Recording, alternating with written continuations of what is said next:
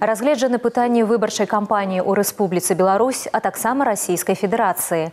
Змены ў выбарчым заканадаўстве, аспекты сацыяльна-эканамічнага развіцця, военно-палітычная абстаноўка ў рэгіёне. Ну, не секрет, что мы находимся накануне значимого общественно-политического события в нашей стране. Это единый день голосования.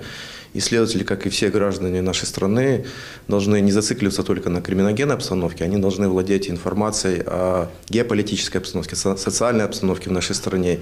И тут как нельзя лучше мнение и компетентный комментарий хорошего специалиста, которым и является аналитик BC Алексей Авдонин Абмеркавалі пытанні, агучаныя кіраўніком дзяржавы на пашыранай нарадзе з кіруючым саставам дзяржаўных органаў сістэмы забеспячэння нацыянальнай бяспекі.